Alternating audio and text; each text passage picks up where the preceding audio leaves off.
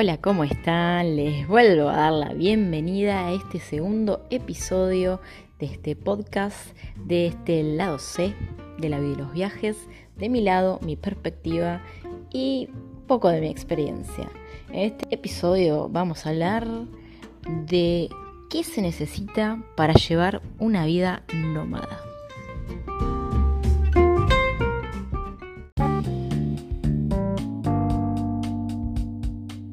Es el lado C de la vida y los viajes.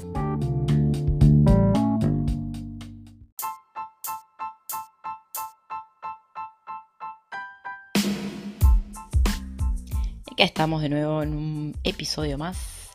Como les contaba en el episodio anterior, este podcast fue ideado para filosofar un poco de todo lo que consideramos que está preestablecido y no nos cuestionamos porque simplemente nos educaron para no cuestionar nada. Y también, ¿por qué no? Para inspirarles a que sigan sus sueños, no importa cuál sea.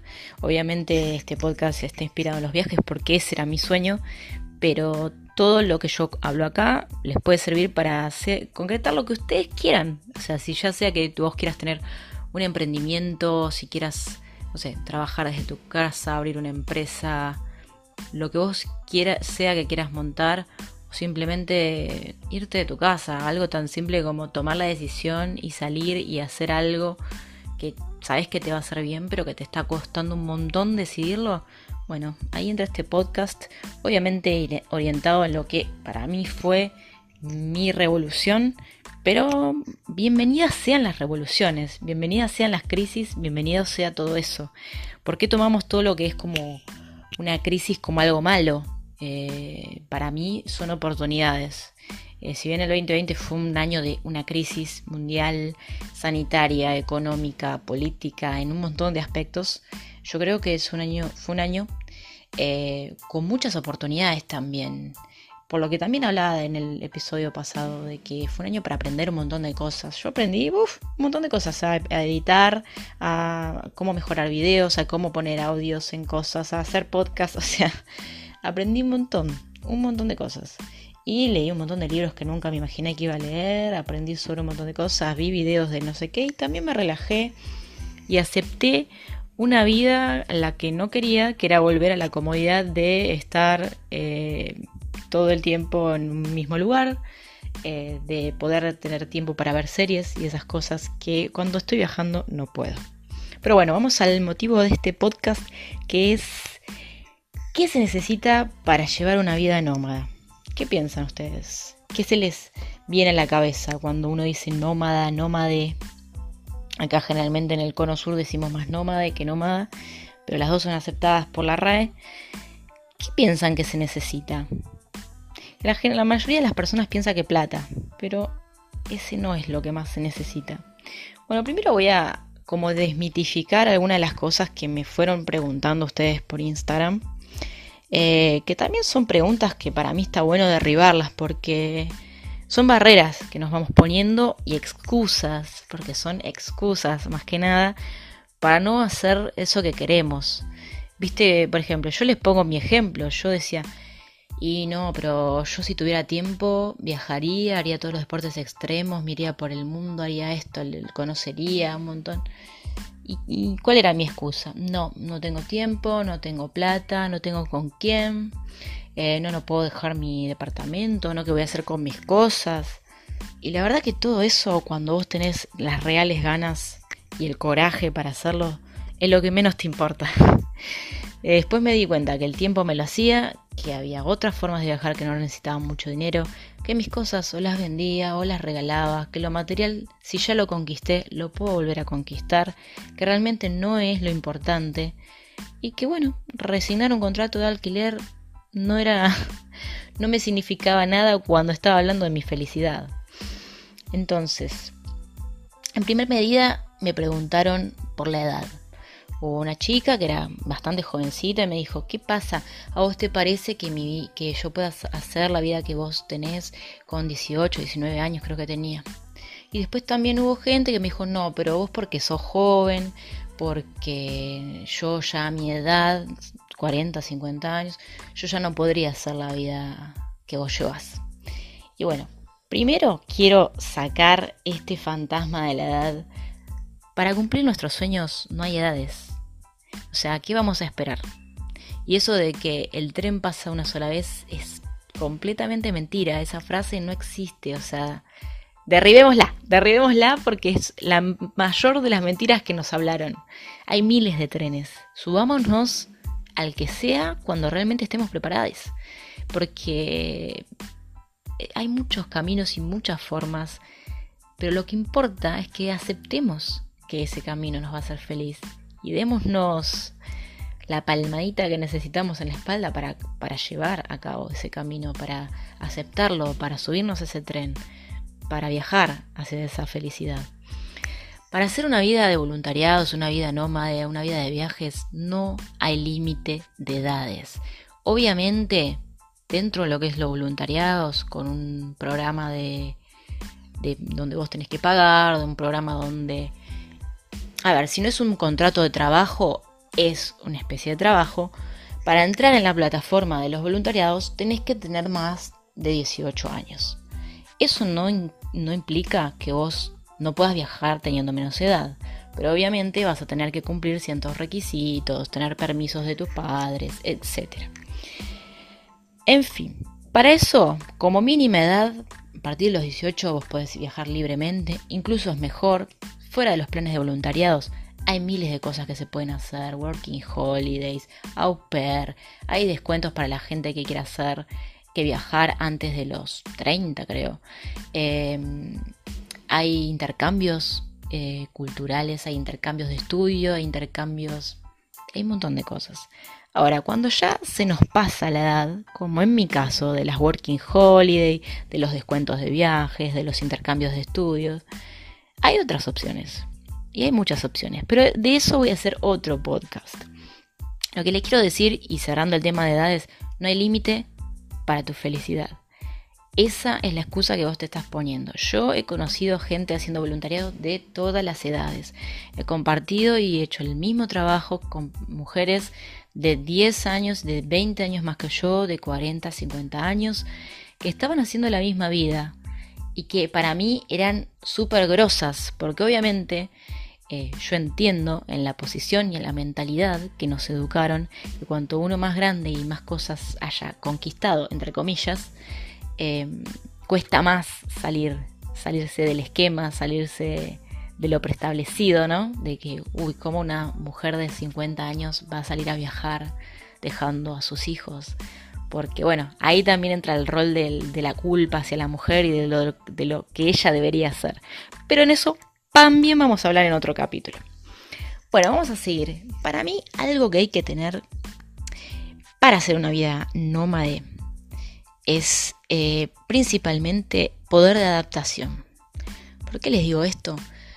Porque la adaptabilidad a donde sea que vayas es sumamente importante. Eh, por ejemplo, les pongo mi vida.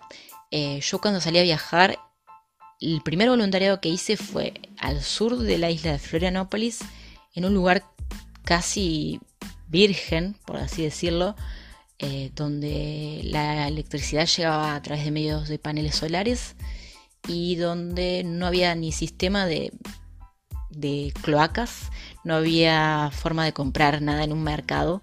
O sea, era como una playa básicamente virgen. Y eh, dormía en una carpa donde el colchón estaba húmedo casi todos los días porque había mucha humedad en medio del mato, del morro, donde los mosquitos no te dejaban prácticamente vivir, donde te reconocían como que eras nuevita en el lugar porque tus piernas todavía no tenían ninguna picada de mosquito. Y donde para cocinar teníamos que revolver entre las ollas que teníamos y cocinar con un fogón a leña, o sea, poner unas maderas y cocinar al fuego. Y era como, si uno lo piensa, un retroceso, ¿no? Y yo era sumamente feliz de estar una semana antes tirada en mi departamento, eh, en mi cama de dos plazas, con mi ventilador, con mi computadora viendo una serie, y pasar una semana después a dormir en una carpa con el colchón húmedo, con un colchón de una plaza, con una frazada horrible que tenía olor y estaba húmeda, sin tele, sin ventilador, sin un baño con cloaca y a veces sin poder bañarme. Pero yo era sumamente feliz. Entonces a eso es lo que voy. La comodidad no trae la felicidad. El dinero no paga la felicidad. Y la poder de adaptación es sumamente interesante y sumamente importante. A ver, les soy sincera, no siempre ha sido muy fácil adaptarme, pero como yo me fui preparando mentalmente para esa poder de adaptación, para que no siempre iba a poder comer lo que quería, para que eh, haya lugar para las duchas frías y no tanta higiene en cuanto al baño, me, costó un poco menos porque ya me iba preparando mentalmente para eso durante mucho tiempo. Entonces, el poder de adaptación para mí sobre todo eh, y la paciencia que va acompañado con ese poder de adaptación. ¿Por qué? Y porque a veces uno se encuentra con cosas que no son lo esperado, con personas que no te entienden, con personas que se manejan distinto. Eh, te cruzas con mucho extranjero en el, en el camino y cada uno tiene su cultura y tenemos que respetar eso.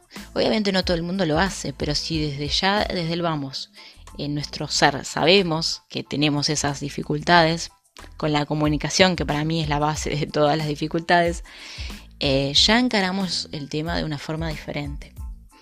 Otra cosa que para mí es importante es eh, el desapego, que es por algo que lo cual también me han preguntado muchísimo. Bueno, el primer desapego que uno vive cuando quiere hacer una vida nómada es el desapego material. Yo no, nunca fui una persona muy consumista así de ropa, pero como trabajé bastante tiempo en oficina, tenía un montón de ropa de oficina. Imagínense camisas, zapatos, jeans, carteras, un montón de cosas. Todas cosas que viajando con mochila no te sirven, no te entran y no, no las vas a usar.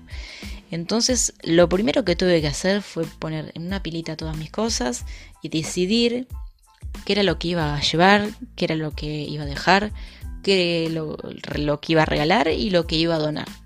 Y así empecé el desapego. Uh, costó, costó. Un poco menos me costó el desapego de las cosas de mi casa.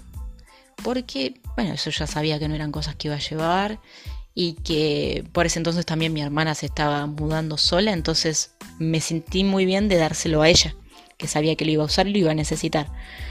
Eh, el desapego geográfico es algo que lo vas trabajando también mientras vas viajando, porque hay lugares que te encantan y te quisieras quedar, pero si tu objetivo es seguir viajando y no buscar ese lugar en el mundo, nada, sabes que podés volver.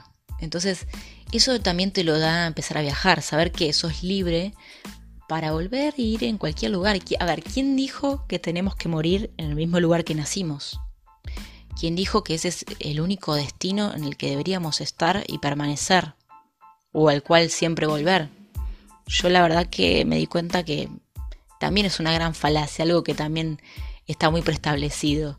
Eh, me mata me mata esas personas que dicen, no, yo nací en esta ciudad y voy a morir en esta ciudad. Pero ¿y qué conociste? Y no conocieron nada, no salieron ni de su ciudad. Y eso muy, viene muy de, de la cultura de antes, de nuestros abuelos, me da la sensación.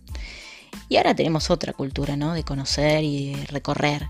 Entonces el desapego geográfico ya es algo más, más, se nos hace un poco más fácil. Y bueno, para mí el desapego más difícil de todos es el afectivo. Primero, irte de tu lugar de tu gente, tus amigos, tu familia. Es el primero de los desapegos que es el que más duele. Porque la ropa y lo geográfico va y viene realmente. Em, pero los afectos no. Los afectos están ahí. Los afectos son los que se quedan mientras vos estás viajando. Son los que quisieras traerte un ratito a tomar un mate y ver un atardecer mientras estás llevando una vida de viaje. Pero no podés y después quisieras que volver a tu vida normal. Y no se puede. Eh, igualmente, como yo les contaba en el episodio anterior, la primera vez que viajé, que era muy chica, no existía nada, ni internet, ni celular, ni videollamadas. O sea, sí por Skype, pero era muy difícil. Entonces hoy siento que estamos muy, muy cerca con esto del celular, con esto de WhatsApp, Instagram de las formas que tenemos de hacer videollamadas, de la forma que tenemos de conectarnos. Hola, estoy acá en Kuala Lumpur, te mandé una foto y vos estás viendo lo que yo estoy viendo en el mismo momento. Entonces eso es súper loco y me parece que nos acerca muchísimo más. Ahora, el extrañamiento es algo que se va trabajando, es lo más difícil. Yo al principio tenía días en que me desgarraba de, extrañamiento, de, decir, aparte yo empecé a viajar sola, de decir, uy, ¿qué? me encantaría estar compartiendo esto con esta persona, me encantaría poder estar charlando acá con esta persona, me encantaría estar tomando un mate con esta otra persona, metiéndome al agua con esta, así. Y la verdad es que bueno, tenés que, se aprende, se aprende también, a todos aprendemos, a todo uno se acostumbra y se desacostumbra y se aprende a viajar sola. Em, y más allá de eso, también lo que empieza a pasar, más allá de la familia que uno deja, es que empezás a conocer un montón de personas en el camino, de las cuales también te va a empezar a costar desapegarte. Y después también empiezan a... Hay mucho mito alrededor de las personas que viajamos de que no, son gente fría, son gente que no les importa nada. Y por lo menos en mi lado C, en mi experiencia, les digo que es todo lo contrario. A mí me importan demasiado las personas, a veces incluso pienso que demasiado. Em, y por eso también está bueno desapegarse un poco, hacer esa distancia que te permite pensar y replantearte realmente quiénes son tus reales afectos, quiénes son realmente la gente que, que valorás, que te valora y que importa en tu vida. A mí me ha pasado que un montón de, personas con las cuales yo tenía una relación súper fluida, súper amena, súper cercana, eh, cuando dije que me iba a viajar, mm, no lo tomaron muy bien y no me hablaron, no me hablaron nunca más. Y eso es re loco, porque, a ver, yo entiendo que no todo el mundo está preparado para que uno lo deje todo y se vaya. Eh, y uno quisiera contar con ese apoyo, decir, bueno, obviamente yo estoy fuera, pero igual te quiero, te extraño, quisiera hablar con vos. Pero bueno, no todo el mundo está preparado para que la otra persona esté lejos, entonces yo entiendo a esas personas y hablaremos cuando estén dispuestas a retomar esa relación que teníamos o no. Entonces ahí uno también empieza a ver si esa relación era realmente como uno creía o si eh, la persona que le ponía la onda para que esa relación siguiera era solo yo y la otra persona eh, nada más acataba mis pedidos, mis, no sé, mi continuidad en ese entonces. Entonces lo afectivo para mí es una de las cosas más difíciles, pero se va trabajando y se aprende, se aprende a los golpes, a no extrañar, se aprende a, a conocer gente nueva y dejarla de ver en el momento, a que por ahí conoces gente que no sabes ni cómo se llama y tuviste una charla de dos horas sin saber el nombre y decís, loco, esta persona con esta charla me cambió la vida y que por ahí nunca te pasó con otra persona que conoces hace mil años. Entonces eh, me parece que es súper enriquecedor que eso también suceda. Y otra, otra de las características que me parece que está buenísimo tener eh, y que es la que nos hace salir a viajar, es el sentido de urgencia que cada uno maneje eh, y el coraje que ello conlleva. Porque la verdad es que si nos vivimos poniendo excusas de no, y esto no, y lo otro, nunca salimos. Y por lo menos en mi caso yo dije, bueno, si no lo hago ahora no lo voy a hacer nunca. ¿Y cuál fue el primer paso? Comprar mi pasaje sin saber ni a dónde iba a ir, ni qué iba a hacer, ni nada. O sea, yo compré el pasaje y le dije a todo el mundo que me iba. Es más, le dije a todo el mundo que me iba antes de, comprar el pasaje. Y con eso uno ya empieza a exteriorizar lo que va a hacer. Y te vas incluso comprometiendo a vos misma a hacerlo. Entonces yo ya me fui planteando, no, mira, me voy. Yo aparte hacía miles de actividades, iba, iba a danza, iba al teatro, iba a hacer pintura, me juntaba con tal persona, me juntaba con tal otra, hacía un montón de actividades. Y empecé a dejarlas hacerlas, algunas, porque sabía que me iba a costar más desapegarme. Y en otras, en la charla de fin de año, decía, bueno, yo el año que viene no voy a estar, me voy de viaje, sin saber dónde me iba. Entonces empezar con eso a nosotros mismos policiarnos y, ponernos nuestros propios objetivos, porque realmente es eso. Entonces, ese es el sentido de urgencia que yo digo, que va de la mano del coraje. De decir, bueno, me mando, lo hago, lo digo, y después veo qué onda. Em, y después otra cosa que la dejé para el final, porque no todo el mundo sabe cuál es el significado de la palabra, eh, que es la resiliencia. ¿Qué es la resiliencia? Es la capacidad que tenemos las personas de afrontar la adversidad. O sea, es eh, cuanto más equilibrio emocional tenemos frente a situaciones que son de estrés eh, y cómo somos capaces de soportarlo de la mejor forma aguantando la presión. Porque te pueden pasar cosas, o sea, en general yo te aseguro que te van a pasar muchísimas cosas buenas cuando te animas a hacer lo que querés. Más allá de si es viajar, emprender un proyecto, animarte a seguir tus sueños, lo que sea que fuera. Pero también te pueden pasar cosas malas. Y lo que vos tenés que hacer es que eso no te traumatice. A mí me pasó que uno de los, el primer día que empezamos a hacer dedo, eh, que empezamos a viajar a dedo, eh, veníamos viajando, ¡pum! Nos paraba uno, nos paraba otro. Nos subimos a cuatro o cinco autos, una camioneta en el medio, una van. Todo el mundo nos llevaba, todo el mundo buena onda, buenísimo. Eh, en una camioneta que nos ya estaba llevando una mujer, os bajamos y enseguida eh, me estaba mostrando un video que él se filmó, porque él viajó atrás, en la parte de carga de la camioneta, y yo viajé con la mujer en la cabina. Me estaba mostrando el video de que él filmó atrás y vimos pasar unos chicos en bici. Y yo vi que miraron raro, ¿viste? Entonces le digo, mmm, me parece que esto nos miraron medio raro. Miro para atrás y veo que dieron la vuelta con la bicicleta. Bueno, en definitiva, los chicos vinieron y nos cruzaron la bicicleta adelante, como para impedirnos el paso, o sea, claramente nos querían robar. ¿Qué pasó? Yo la verdad es que en ese momento estaba recién aprendiendo portugués, no sabía muy bien lo que estaba pasando porque ellos empezaron a hablar en un portugués que yo no entendía. O sea, si bien yo sabía hablar una conversación normal, eh, una conversación coloquial de cualquier día, ellos empezaron a hablar con una jerga y con, una, con un lenguaje agresivo que yo nunca había escuchado hasta ese momento.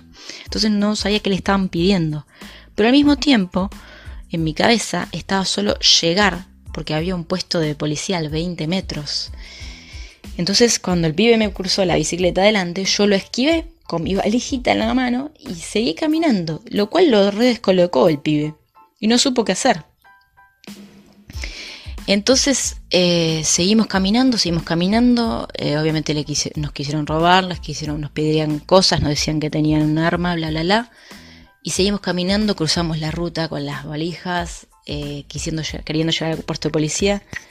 Y los tipos al final agarraron y se fueron con la bicicleta. Lo denunciamos en la policía más cercana que estaba ahí nomás, le dijimos cómo eran, vimos que por el camino le habían robado el celular a una mujer.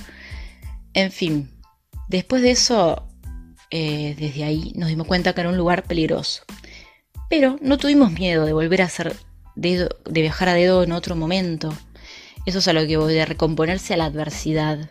Eso nos podría haber traumatizado un montón y hacer que nunca más viajáramos a dedo, porque ese era nuestro primer día incluso. Pero nosotros lo tomamos como un ojo, chicos. Miren lo que los que está todo bien, que estén re felices con lo que está pasando, pero no se descuiden porque igual pasan cosas. Entonces lo tomamos como eso, como un aviso, como una advertencia de que puede pasar cualquier cosa viajando. Y bueno, y después más adelante volvimos a viajar haciendo dedo y no tuvimos problema. Y de hecho hemos tenido un montón de buenísimas experiencias por no habernos traumatizado, por seguir adelante, por enfrentar ese problema, esa presión, ese miedo que se nos generó en ese momento, algo que, para lo cual no estábamos preparados, y seguir adelante. Otra cosa que me preguntan mucho es, eh, yo no sé si me animo porque tengo miedo de arrepentirme y que no sea la vida que quiero llevar y que no quiero dejar todo lo que ya conquisté. Y a ver, eh, ¿esta vida es para todo el mundo? Mm, no. ¿Todo el mundo puede hacerla? Sí. Pero es para todo el mundo, no. Y eso se lo digo de la forma más sincera. Porque para mí, si no tenés poder de adaptación, no tenés paciencia, no tenés eh, coraje, no sabes desapegarte y no tenés sentido de la resiliencia, te va a costar un montón. Eh, entonces lo más probable es que viajes un tiempo y te vuelvas, porque extrañas, porque extrañas, no sé, tu comodidad de tu casa, porque extrañas tu familia, porque, qué sé yo, te cansaste o te dio miedo o alguna situación. Entonces, no, no es para todo el mundo esta vida. Para los que aguantamos, los que somos pacientes, resilientes y queremos seguir eh, viviendo una vida nómada, una vida en donde no hay espacio geográfico que nos llene tanto el corazón como para parar. Una vida en donde el mundo es muy grande como para quedarse siempre en el mismo lugar. Y bueno, eso es lo que yo quiero transmitirle con estos podcasts, de que sigan para adelante, de que ustedes pueden, si yo puedo, ustedes pueden, lo que sea que quieran conseguir. Cuesta esfuerzo, siempre, porque todo lleva esfuerzo, no hay nada que sea gratis en esta vida y obviamente cada uno tiene sus posibilidades, sus privilegios y sus dificultades para afrontar las cosas, pero si uno lo quiere de corazón, se logra.